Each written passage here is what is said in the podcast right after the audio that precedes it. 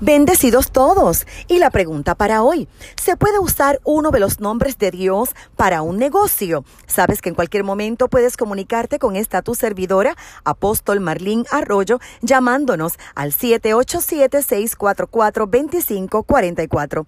Muchos afirman que no debemos usar el nombre divino, ya que desconocemos cómo se pronunciaba. El hebreo antiguo se escribía sin vocales y hoy nadie puede decir con seguridad cuáles se utilizaban al pronunciar las letras YHWH en tiempos bíblicos. Pero, por esta razón, deberíamos negarnos a utilizar el nombre de Dios. Una segunda razón que suele darse es que por una tradición judía muy antigua se suprimió en las Biblias el nombre de Dios. Muchos de ellos creen que nunca debe pronunciarse el nombre de Dios. Esta opinión se debe a una aplicación errónea de Éxodo capítulo 20, verso 7, que cita, no debes tomar el nombre de Jehová tu Dios de manera indigna por que Jehová no dejará sin castigo al que tome su nombre de manera indigna. Sin duda, este mandato prohíbe utilizar mal el nombre de Dios, pero no impide usarlo con respeto. Jesús mismo dijo, les he dado a conocer tu nombre y seguiré dándolo a conocer para que el amor con que tú me amaste esté en ellos y yo esté en unión con ellos.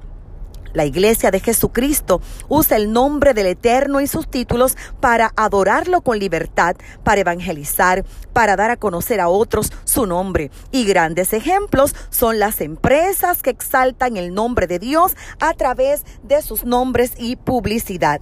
Recientemente New York Times publicó la historia de ocho empresas cristianas muy exitosas que utilizan el nombre de Dios o versos bíblicos, así como principios de la Sagrada Escrituras en sus contratos y publicidad. Ellos son American Telecast Corporation, fundada por Stephen Scott, escritor del libro Jesús, el hombre más sabio que ha existido. Por ejemplo, Chicken Filet, cadena de comida rápida. Su fundador siempre le atribuye a Dios su éxito. Recientemente se declaró públicamente en contra del matrimonio homosexual. La comunidad LGB le hizo un boicot general, pero la semana siguiente los cristianos organizaron una campaña que le ayudó a vencer el récord de ventas de su empresa en un solo día. Otro ejemplo, In and Out Burger. Sus bolsas tienen versículos bíblicos. Mary Kay, su sello personal es las escrituras proporcionan una base sólida para el verdadero éxito en la vida. También tenemos a Forever 21. Sus fundadores, Jin y Dong Chang, imprimen Juan 3:16 en la parte inferior de todas sus bolsas.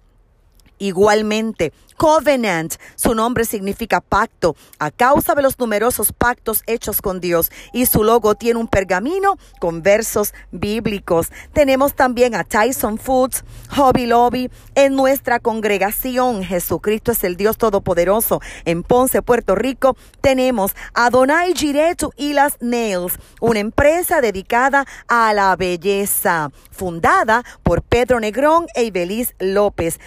Cornerstone que significa piedra angular, empresa dedicada a la construcción y fundada por el ingeniero Ernesto Velázquez, entre otros. Me parece una excelente idea para glorificar a Dios y dar a conocer su nombre. Te voy a dar algunas ideas. Adonai significa el Señor. Elohim significa Creador Todopoderoso. El Olam, Dios eterno. El Elión, Dios altísimo. Y hay muchísimos más.